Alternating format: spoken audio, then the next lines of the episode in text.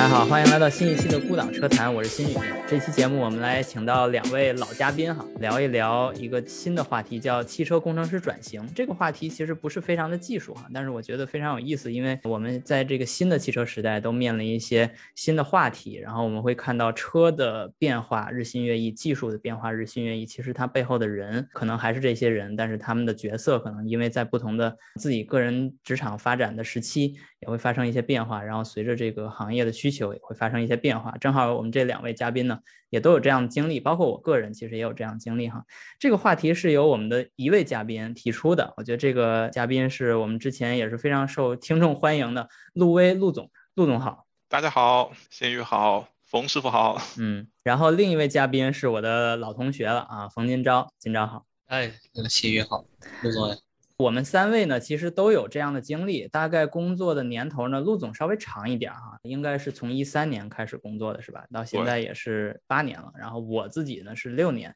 今朝也是大概八年，八年。OK，差不多，大概这个时间段呢，我是做了三份工作，然后陆威应该做了两份吧？对，然后在这个工作之前读书的时候，其实也算一个阶段，我个人觉得。就是往汽车工程师这个路上走的过程中，其实也自己有一个自己对自己的一个定位哈。然后这个过程中，其实都是发生逐渐对于自己啊，对于行业认知上的一些区别。所以呃，陆威，我想先来让你介绍一下你之前的简单的一个变化的一个经历吧。就是我们都从另一期节目已经知道你之前是非常喜欢汽车，然后加入同济，然后后来又去德国留学这么过程。但是在这个过程中，你有怎样的对于这个？职业发展方面的变化，能简单介绍一下？这个工作八年之后，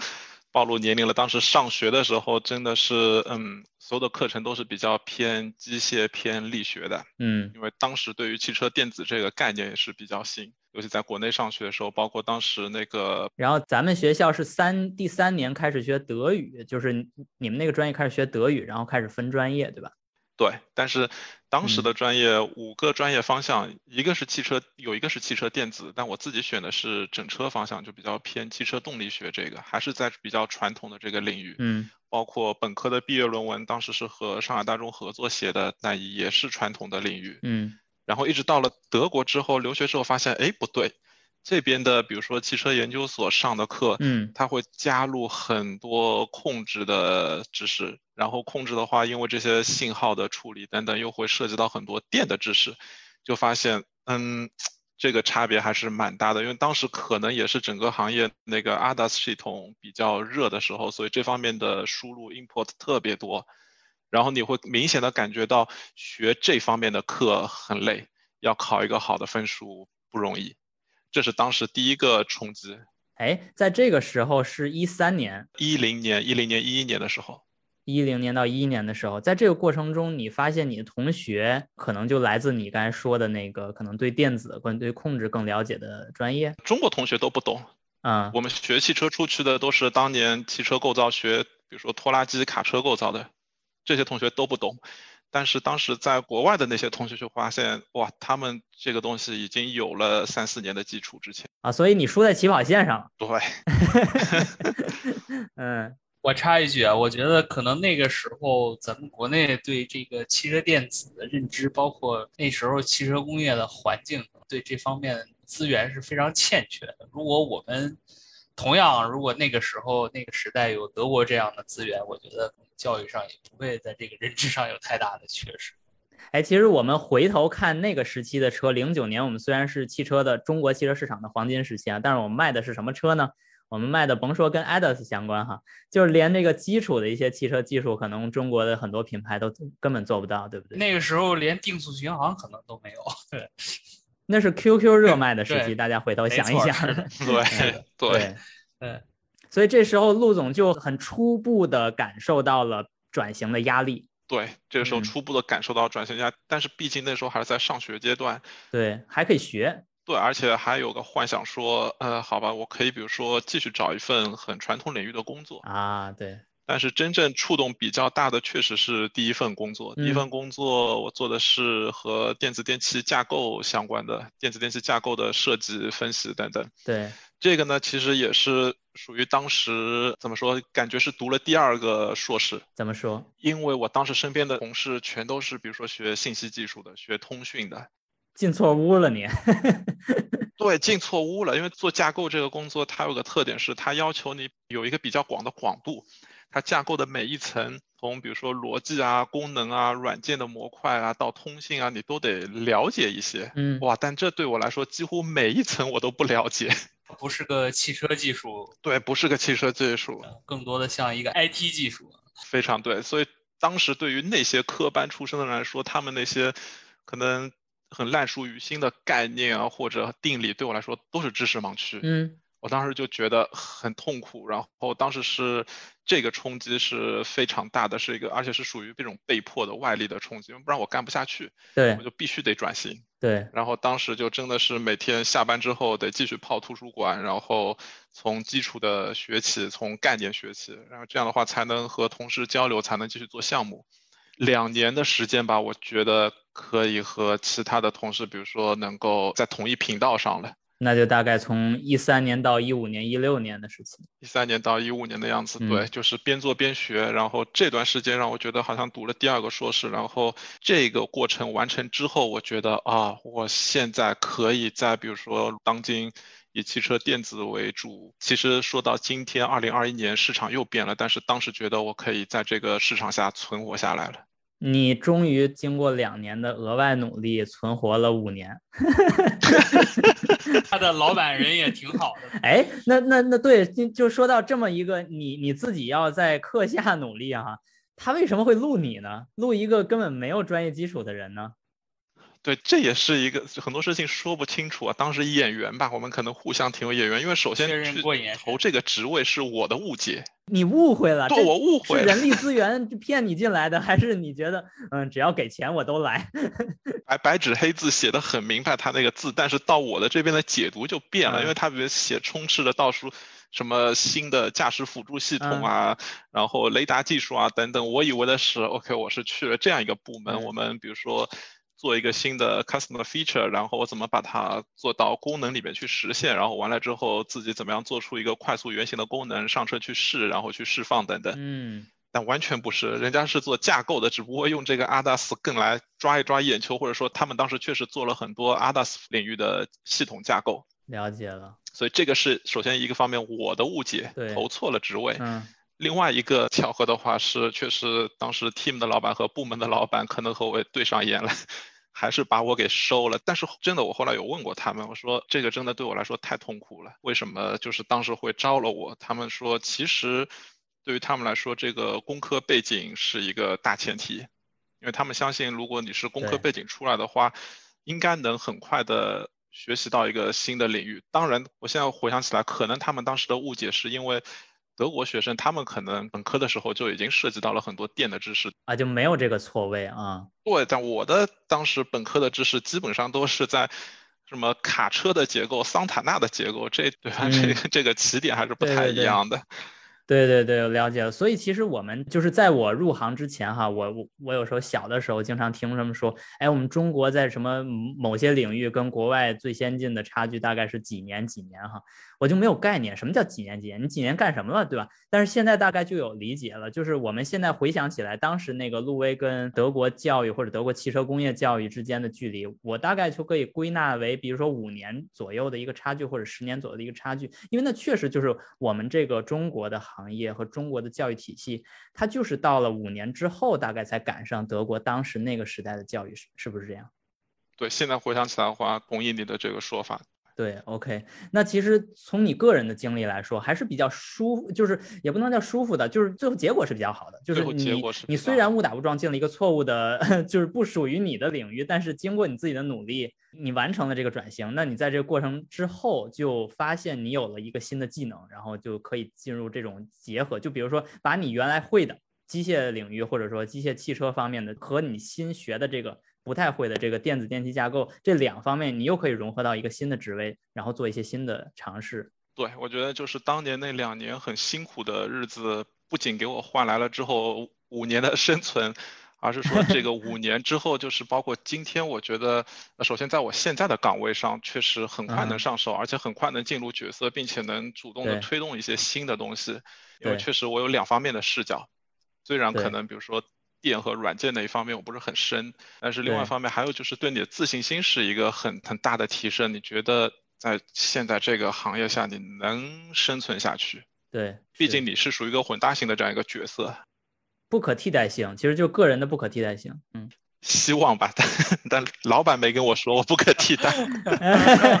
嗯，OK，嗯，对，但是这个就会有一个很有意思的现象，就是比如说怎么说？现在大部分是比如说和汽车电子相关的，和汽车软件相关的，包括现在的风口可能是自动驾驶啊、车联网啊这一块。对。但你会发现，就包括在现在工作中，我们因为。可能工作需要和车联网的同事有一些互动交流，嗯，对，我会发现很有意思的是，聊完之后，哇，从他们那边说出的那些都是很 fancy 的词，什么 feature creep 之类的啊，我们要 agile 之类的，我们要 scrum，然后我们要做 CI/CD 的之类的，哇，好 fancy 啊！然后从我们这里出出现的词就都是那些比较传统的，然后也是比较慢的。聊完之后，双方的感觉就是他们觉得，哇，我们这些传统领域的工程师好傻。我们就会觉得哇，你们这也完全就不懂车啊，怎么就怎么就和我们一起在做项目呢？你们给我滚！不，这倒也没有这么夸张，但是就是这个冲击是。陆总的意思就是，按照你们这玩，这车肯定完蛋了。对呀，对对呀，对，我就觉得这个比我甚至当时误打误撞进入一架构的领域的冲击更大。就是现在在汽车行业风口的是这样一群人，对于我们传统的工程师来说，觉得他们真的不懂车。对他不仅不懂，而且觉得我们这群人很落后，很落后。对。等等，我得得要声明一下，我还是希望和他们继续合作的，也希望以后能有口饭吃的，在这个行业，并不是要得罪人。对对对，是，其实其实我觉得这是一个很复杂的心情，就是说我们本身在这个行业里边，咱就说学读书和工作这个过程中，已经积累了十几年的经验了。这十几年经验到最后，跟完全不在这个领域里面聊天的人一说，就发现，哎。是我这十几年都白干了，还是说你们进错屋了？就是感觉有这么一个非常大的一个冲击，或者说对撞。对，这个总结的非常好。对，其实其实我觉得你说，就是因为我之前在读书的时候，我看过一本书叫《Collision》，就是刚才我想说的这个概念，就是对撞、撞击。这个撞击呢，在那本书里边聊的是新的日本车企丰田和老的通用还有大众。就是在这个时代交替，当然那本书写在九十年代哈，就是九十年代过程中，这个新老国家汽车国家之间的易手，这个从第一是通用到第一变成丰田，然后跟大众平起平坐，或者大众经历的这种阵痛期哈，就在这个过程中，其实大家也都存在这种，就是说。哎，到底是我错了还是你错了？到底我们为什么会有完全不一样的思路去做完全一样的事情？就这其实是一个非常有趣的一个现象，但是也不得不说，从个人来说，他有的时候就是会很悲哀的。就是你过去经积累了很多你自己人自认为很有价值的经验，结果到了一个新时代或者在一个新的场合，发现一点用都没有了。我觉得这是一个很对于个人来说很危机的一件事儿，一点都不可笑。对，但是像刚才，比如说我自己的这个经历，说到我现在能在现在这个环境下存活，但比如说再展望一下，我接下来如果要再想换工作的话，可能对我来说也会面临一个这样的环境。我不知道是是我自己现在心理上主动的有一些要安慰自己还是怎样，但我总觉得这个事情可能是被媒体给过度渲染化，给过度焦虑化了。我相信我们三如果走到求职市场上去的话，应该还是有人要的。这个我觉得倒大可不必完全从这个公众号的这个 分析思路里面出发。我我自己也大概接触过那些完全跟我们行业内对跟我们行业没有关系的人写那些文章哈，因为那些人其实真的他们。作为一个就算是专业科班出身的记者哈，他们对我们行业还是有很多误解的。这个我觉得确实我们没有必要为了他们的文章去忧心忡忡。但是从你的经历中，我们也看到了，就是如果我们真的存在于这种完全不一样专业的人合作的情况，那在这个情况下，我们。还是要适应环境为最重要的一种策略，而不是说规避或者说去尽量远离这种撞击。因为如果是这样的话，那其实我们现在已经看到了，在职场五年左右的时间，从这个柴油门到现在，基本上就是一个天翻地覆的变化。你如果再延续原来的那种思路去找工作的话，那这个行业是完全没有对那些人同情怜悯的。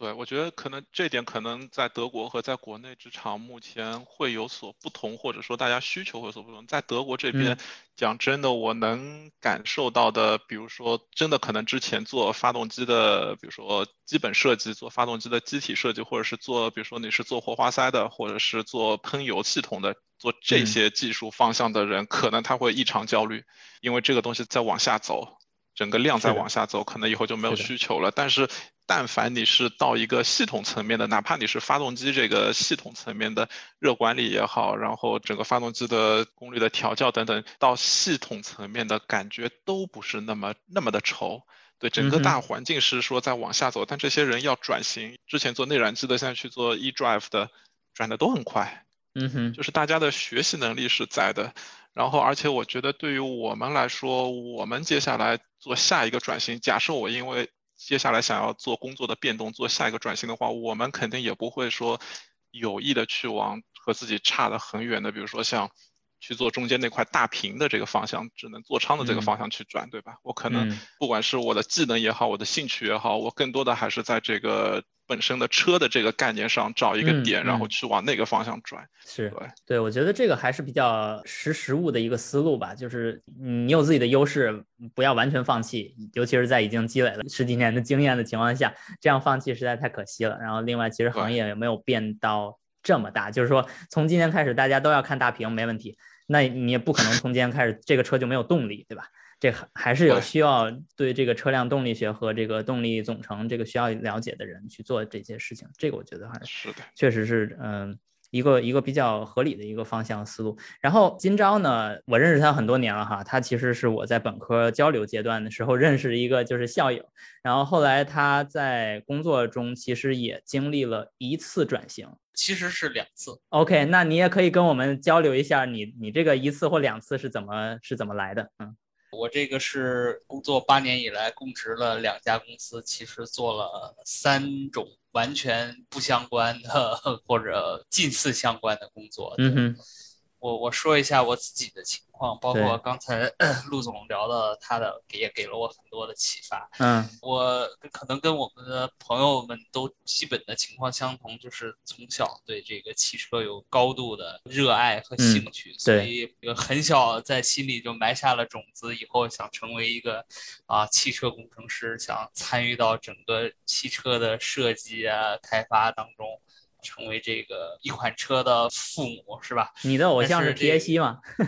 对对对对，嗯，就是皮耶西。这这个皮教主一直是对皮爹一直是我人生导师，对人生导师最高形象。现在的年轻人都是崇尚这个伊朗马老板。对。对，马老板，待会儿我也会聊到，因为刚才西宇说的这个让我受到了一点启发。本身我是山东人，然后山东嘛，高考大南省也是啊，对，仅次于人口大省河南，所以从小这个要想通过考学这个走汽车的这个路线，其实是非常非常难的。包括我们刚才聊到。两千年代、两千一零年前后，国内在汽车工业上的教育资源是非常非常有限。对啊，其实你能提供相关教育的学校，其实是屈指可数。学校也少，技术也差。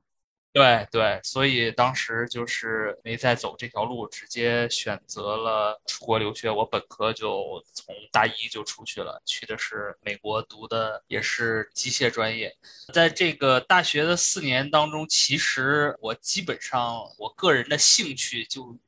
基本集中在两方面，一是动力系统，特别是发动机这一块儿。嗯，其实我当时的想法是，毕业以后我想成为一个啊内燃机发动机工程。哎，咱们都上过一个老师的内燃机的课，咱俩人。对对对，我觉得他讲的真的是非常非常好。这个是一个一个印度教授，对吧？他的授课真的是非常非常棒，包括他自己在当年研究了二十年转子发动机。你很难想象一个印度人在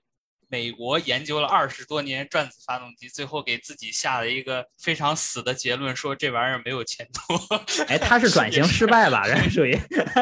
对，他是真正的转没错。你想想，但是这个不耽误他学术成就。对对对，学术成就，对这个内燃机呃看透一切的这个这个这种学识吧。还有一个就是我对这个整个的汽车的生产。一直也是非常保有兴趣的，包括罗老师讲的这个刚才说的《Collision》这本书哈，包括以及那个年代大概九十年代日本人自己写的，以及老美写的，就是丰田怎么打败通用的，就是说，其实当时有一个核心的说法，就是丰田的这个。TPS 系统，Toyota Production System，就是说日本人在生产方面做到了极致，占尽了把这个不管是什么 Just in Time 也好，他通过这种资源的配置，把这个全世界其他竞争对手都放倒了。所以我就当时就特别好奇，我说这个生产竟然有这么神奇吗？我说这个通过简简单单通过生产的优化，你就可以打倒别人吗？所以。本科毕业以后，我就是回国以后，我其实是投了两份简历，呃，一份是发动机的这个 calibration 的嗯，啊，当时也是投给了头部的一个德企啊，当然人家没要我，没要你应该的，对对，然后我就投了另外一份简历，是做一家欧洲的轮胎公司，做这个生产方面的管理培训生。当时我觉得这个机会对于我来说最好的一点是可以去欧洲留学啊，去看看真正的汽车发源地。因为我觉得美国的这个汽车文化我实在是太不喜欢了。我觉得从我的认知上来讲，这他们走的这都是错误的路线。为什么要这么玩？嗯。对，没没有瞧不起美国啊，就是说这美国车的这个套路，我一直是不太喜欢的。对，嗯，所以大学期间这四年吧，通过上学期间的课余时间，鼓捣了很多二手车，包括自己平常会租一些车去旅行，就是这个不开自己的车，反而租这个租车公司的开。对，可能前前后后积攒了大概一百个车型的这么一个开车的体验，慢慢通过这些体验呢，对这些车的本身品牌啊以及车型啊，慢慢有了一些自己的认知。所以就是说，大概他们是什么样子，有什么样的特性啊，基本上。这里正好插一句，因为之前请你聊也没说，你最早应该买的是 Subaru Impreza，对，斯巴鲁这个。易爆的最普通的基础版本的手动不是 WX，对，那时候没有钱买 WRX，对，但是我觉得它依然是一个非常有有乐趣的车，因为你想啊，就是你小时候大概两千年前后，你看电视的节目，那时候你会看到什么呢？这个 WRC 啊，世界拉力锦标赛，那时候三五，对五五五的这个蓝色易爆战车在脑前飞过，你想想是多么的心潮澎湃的，然后。这个车的所有竞争对手在美国都不卖。对，没错，对对，你呃，除了三菱的 EVO，但是三菱的普通版本基本也就没有什么意思，所以当时啊，这个费尽千辛万苦在美国找了一辆手动的九代翼豹，我觉得是这个车让我对这个斯巴鲁这个品牌也是有一个非常好的印象以及认知。当然，然后之后你又开了一个奥迪二百，也是很有意思的一个对车，盒子一样的，换到了对，就是受了这个。德国车的这个洗脑，尤其是刚才我们聊到的费迪南德皮耶西皮爹的这个洗脑，对，一定要感受一下。奥迪武钢的增压的这种特殊魅力，确实确实。这我也得插一句，就是我觉得这个我你说的我特别有感触，就是我们小时候被影响的、被洗脑的都是这一类车型，对，所以造成了我们现在就是依然是这样一一个群体，或者对这样一个车型的群体着迷的人。但现在年轻人被洗脑的，每天都是特斯拉、小鹏、蔚来。可能他们这 他们长大之后，就真的会觉得我们很老古董。时代变化太快了，等他们长大以后，他们也也没有机会去接触这些非常老的这些车型。嗯，真为他们感到遗憾。嗯，我特别佩服西宇的一件事，就是他竟然能对一九八零年甚至一九七零年之前的车有一些概念。我觉得这方面我是做不到的，因为我根本就我也做不到，没有机会去体验这些车，你根本不知道他们的乐趣所在在哪里。包括有的时候，你看美式的这种啊肌肉车，什么最早的 Camaro、这个 Thunderbird 以及这个 Corvette 谢尔比，我觉得对他们没有概念，就完全。对，其实我觉得，我觉得你也不用特别觉得我怎样，因为我也没有使用过那些车，我只能说从历史上，从它的。呃，年代的对，从考古 学上，因因为因为其实是这样的，我我也希望能够拥有这样的车，对吧？但是很少见，因为这种情况其实在美国也并不多。就是你在美国，你想找一个年代比较久远的车也不容易的，因为他们美国人这个这个我相信跟中国人其实很类似的，就是他们并不喜欢老的东西，就美国人觉得老的东西都是应该。放弃被淘汰扔掉，对他们没有。比如说，你去平行对比美国跟德国的经典车的管理的话，古董车的管理的话，德国是有一整套体系，它会在最后那个牌照的最末尾加上一个 H，就是 History，它会要求你去做不断的年检，然后让这些车保持它最好的状态，然后走在路上，然后去实现它的这个驾驶的同时还能保持它的这个文化的纪念意义。而在美国没有这些规则。所以其实你在美国看到相当多的破车，就这个车都已经非常非常破了，然后还能行驶在路上。那你就想象，如果所有的车都能，比如说瘪一个坑啊，或者说车窗都不完整，都能行驶在路上，都能过年检的话，那怎么去要求他们去完整的保持他们原来那个车？比如说大家都喜欢 Camaro，OK。那你去找一个那个年代的 Camaro，怎么去找到你能想到的那些让你知道这个车的历史地位的车的状态呢？它也不一定的，对吧？所以其实我对于这些车，我也只是停留在他们的历史意义上，而不完全是它到底开起来是怎样的。我其实也不知道，我也很羡慕在那个年代能够开到一手的这些车，但是很遗憾，我现在在英国了也开不到那些车。咱们可以说回到这个冯师傅的那个转型经历哈，就是你在这个美国的教育的过程中，其实。是你积累了一些对于汽车的理解，比如说试驾的经验呀，比如说教育的，就是那个学科方面的经验。但是你到真正找到第一份工作的时候，反而这些都不是你的真正工作的内容。你去进入了一个轮胎公司。对，这个我们又要拐回来了，就是说，呃，但是我觉得我特别想刚才聊这一点的是，这些经验对我现在的。及以后的工作，它是一笔宝贵的财富。OK，就是说，我觉得我们很多的嘉宾的一种共性，就是我们的这份热爱，它是一份财富，它是能支撑你往职业生涯往下走。无论这个世界它它是怎么样电气化了，又是怎么样车联网，我觉得这笔财富是无法被替代。哎，是，嗯。所以，我们再拐回来，就是说，刚才我们讲聊到这个啊，我为什么呃去做了一份生产的工作啊？因为也是被洗脑了，就是说，啊，这个啊，日本人的生产多么的牛，但是我一直不觉得，我说在德国人的生产是不是也非常牛呢？对，然后我就加入了这这么一个欧洲的这么一个轮胎生产企业。然后呃，做生产方面的管培生，然后我在获得了一年那个海外的工作机会。那是一四到一五年，对，一四年年中到一五年上半年，大概我是在我是在欧洲生活了这么一段时间，也是对我以前咱们在美国的一些认知的一些挑战。我估计现在在英国也会有一些感受。对对对，就是 其实这两边还是很不一样的，还是很不一样的。对。然后这个国家呢，又在欧洲是哎比较保守的那种，做事也是有自己的这种套路和和条理。嗯，顺顺便学习了一下他们的逻辑。所以这干完生产工程师，我就想起了一这个现在看一看，就是想起了伊隆马斯克这句名言，叫“生产是地狱”啊，真的是。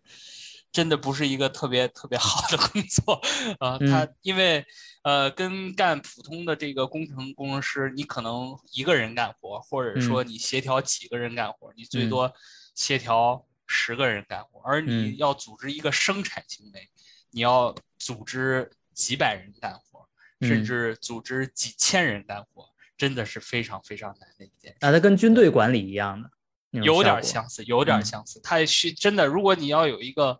呃，非常好的结果，非常好的质量，真的是就是大哥，大家要按照一个规则去严格的去执行，你才能获得最好的结果。这个其实也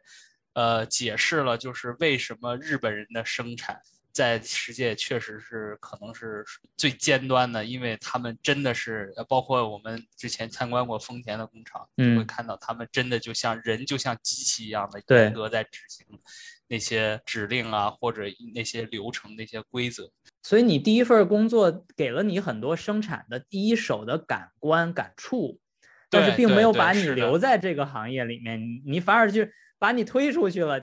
对，是的，是的，这个感受完了以后，就觉得这个可能对，就自己感受一下就好了，不能在这待着。OK，对，所以就转到了这个第二份工作，但是还是同一家公司。对。然后我就去做了原装配套的项目经理，那么就是说组织负责跟车企进行定制化的开发。嗯，其实轮胎这个东西，你就把它当成跑鞋，每个车都是呃运动员，你要获得最好的。性能，你想让这个车跑得更快、更稳，或者说更安全，你一定要有一双定制的跑鞋。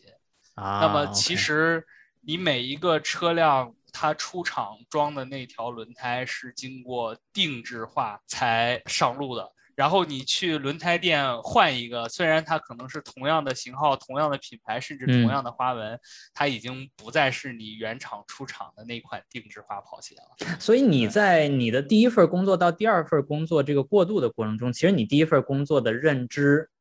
并没有给你第二份工作太多经验可循，还是完全从从零学起，又学了一些新的技能或者一些新的工作循环。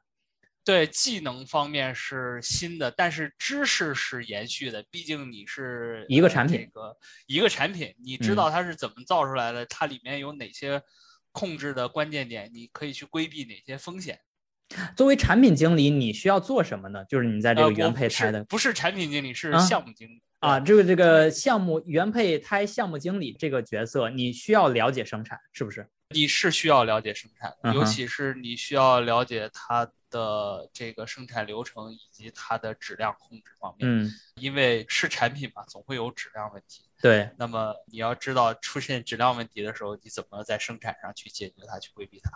对，所以你在这份工作里面接触了很多的车企，而且都是中国车企。对，我觉得这个对我来说也是一个非常宝贵的财富啊，就是呃，我跟。其他同事特别不一样的一点就是，别的同事基本上一个人负责一到两个客户，就是特别大的那种，像什么大众啊、什么通用啊，可能只有一个人来做啊。因为我们那时候在这个业务的上升期嘛，所以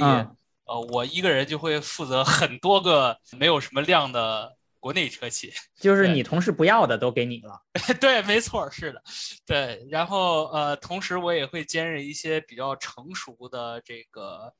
呃合资车。合资车，比如说 BBA 的产品，我也我也我也做过，对，嗯，所以当时整个的感受下来，哇，这个这个差别真的是太大了。就是那时候基本上国内的车企对轮胎一点都不懂，他们可能就跟一个售后客户一样啊，我有这个型号，你怎么样？哎，你给我装上就行了。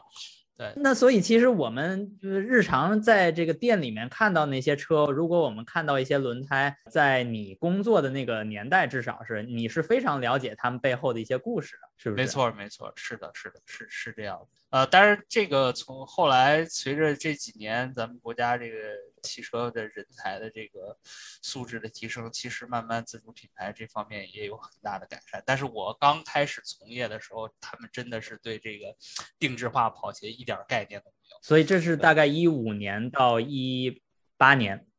没错没错是。嗯哼，对，这里我想插一下，就是比如说轮胎这个东西。被好多人给轻视了，但其实，比如说像我们这种传统的车迷来说，我们知道轮胎是相当重要的一个部件，而且在比如说学术领域，轮胎的力学模型到现在为止都是一个非常难的课题。轮胎模型跟流体力学的那种，就这个湍湍流的建模，玄学范。对对对，都都是属于那个你可以研究一辈子的事情，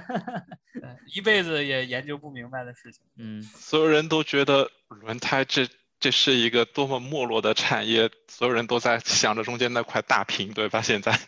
对你，你得有芯片呀，你这轮胎里边也没有芯片，落后的。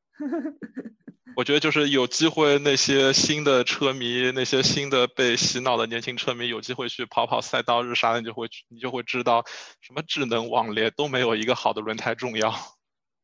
刚才陆总说到这个关键点上，就是说为什么我会从这个轮胎企业出来？就是轮胎它是一个，如果你想真的安心去做，你可以做一辈子的东西，因为它里面有太多太多的东西，其实到现在。都没有被研究明白，都是在摸着石头过河，大家胡乱试的时候，也没有一个什么特别正统的理论，就是你可能花一生的时间，你都研究不明白这个玄学。但是换一个角度上来讲，它就是一个很传统的东西，它不会有新的变化，它就是那么的那么的经典，然后很快在。可能到五到十年的时间，它的性能也就会走到了这个穷途末路，走到了极端，这个没有什么很大的突破，基本上就是这样一个样子。所以你通过对这个行业的判断，你不得不选择转型，换一份新的工作。呃，也不是说不得不，我觉得就是是没法支持我在汽车的这个这个大兴趣上更更进一步了。嗯嗯。所以，呃，这个其实是我当时要走出来的最最最重要的一个原因。当时咱俩其实都在换工作，一八年的时候。对是的，是的。所以其实还挺这个时间还挺契合的。所以你当时做的选择是如愿以偿进入了一个车企。对对，所以也我也感非常感谢我现在的这家公司，就是对我一个。外行没有在，不能说外行，没有在甲方工作的人，这个抛出了橄榄枝啊！我觉得这个，所以我所以我特别这个感谢我现在的这个公司给我这个一个乙方换到甲方的这么一个机会。当然，我觉得这个是偶然，也是也是可能是必然。就是第一个，我觉得我之前的工作给了我很好的支撑，特别是对我现在的工作内容。特别是对这个一些竞争对手做一些研究，因为当时啊，我接触了很多的车企，对，包括他们的流程以及他们做事的风格，大概产品是什么样的一个水平，以及他们的供应链的情况，有一个非常透彻的了解。对，再就是呃，这些年从上大学以来，不断的这些对车型的试驾呀，以及对车的这些认知以及归纳总结。包括他们的风格，我觉得这个对我现在的工作也是有非常非常大的帮助。哎，这个正好，其实有一个理论叫一万小时理论，哈，就是你去做一件事情是达到一万小时的话，你其实你就成为这个行业的专家，或者这个至少这项技能的专家。我并不是说让鼓励所有人从今天开始去 4S 店像冯师傅一样，到到一个 4S 店就 就假装自己要买这个车，然后试试一试。但是这毫无疑问，对于他自己来说，这就是一个长期的一个爱，从爱好来说的一个积累，也不是谁逼着他去做这件事，然后走到今天，然后正好这个。技能就用上了，我觉得这就是最好的结果。其实对对是是这样，对我我我也特别赞同这个一万小时理论。其实，在汽车行业，无论它怎么变啊，只要我们还按照我们既定的思路去走，虽然它智能网联，我觉得我们还是能保持一定的竞争力的啊。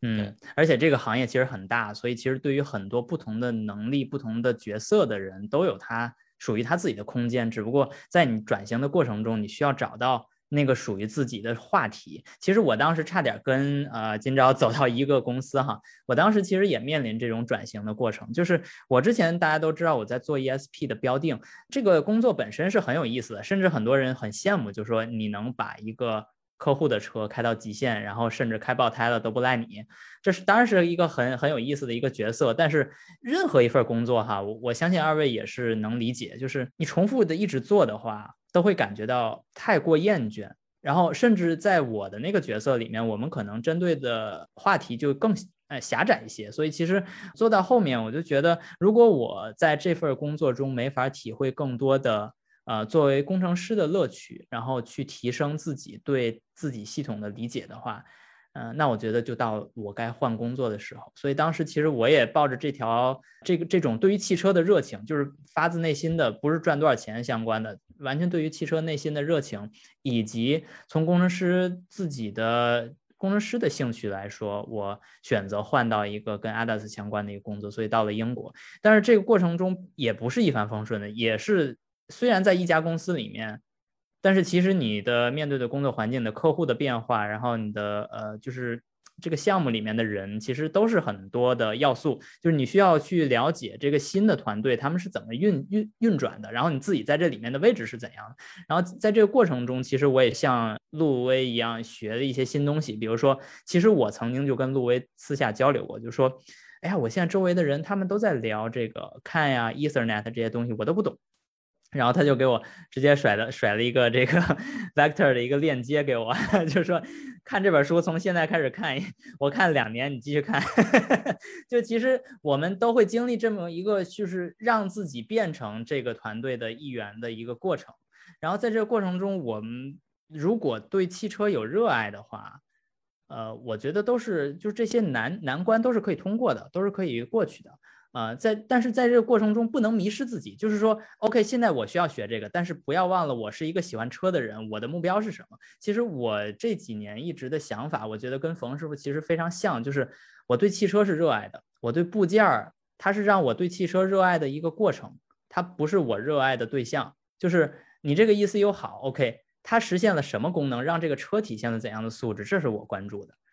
但是至于这个 ECU 在 ECU 领域里有多美、有多好，在工程领域有多好，怎样，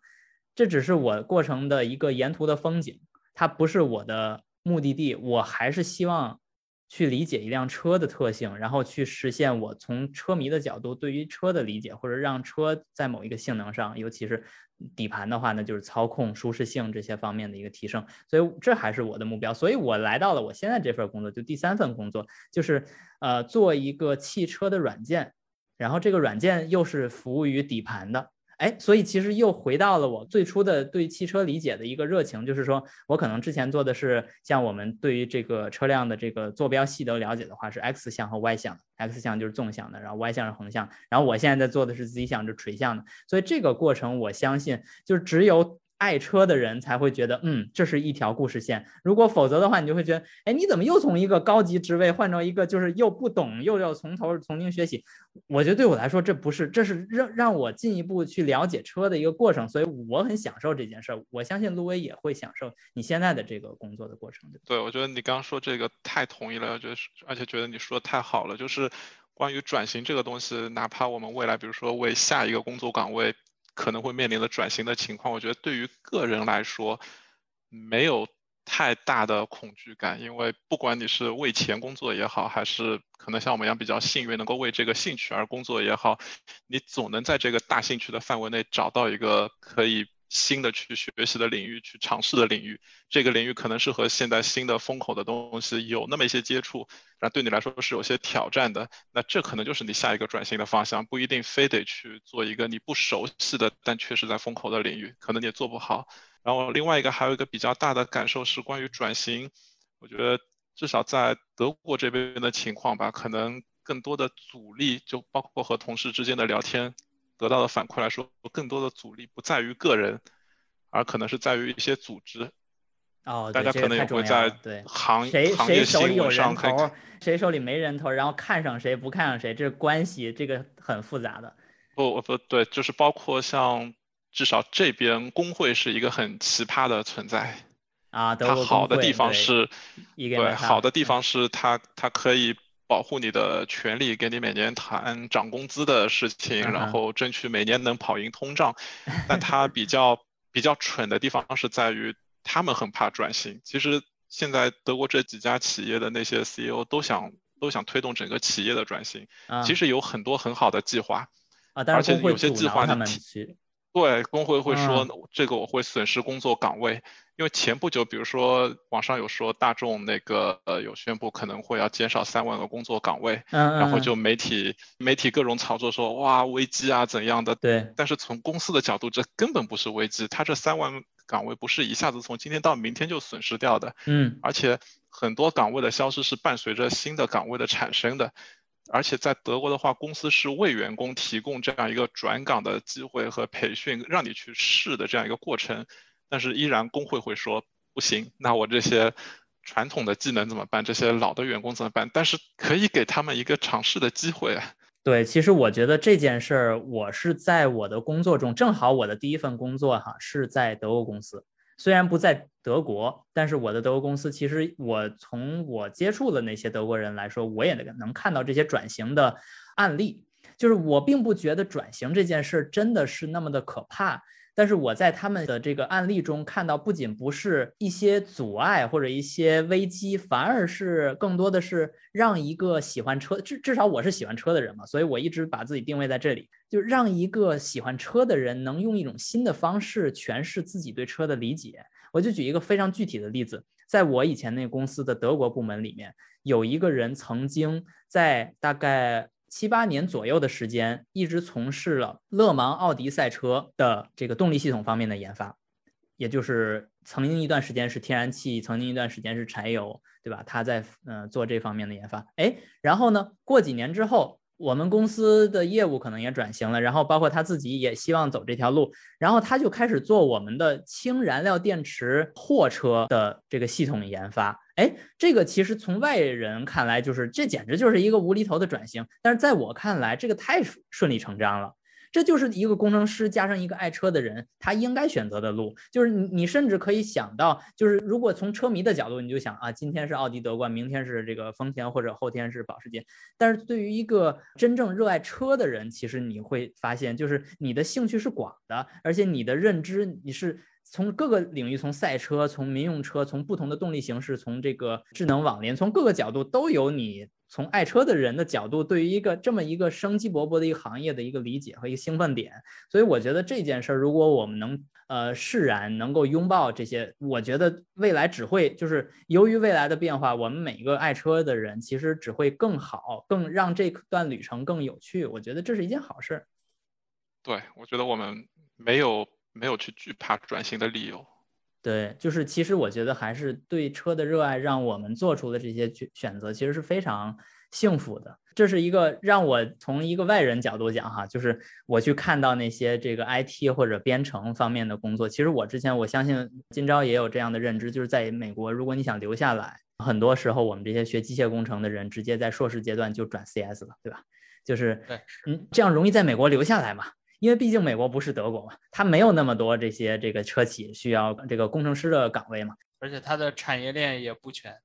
对，它的产业链其实不全的，它有很多供应商其实不是在本土的。所以其实如果你的目标是留在美国，那其实基本这个行业就跟我们这些移民人士说拜拜了。然后我们愿意去做这件事，其实就已经饱含了我们对这个行业的热爱，这是第一步。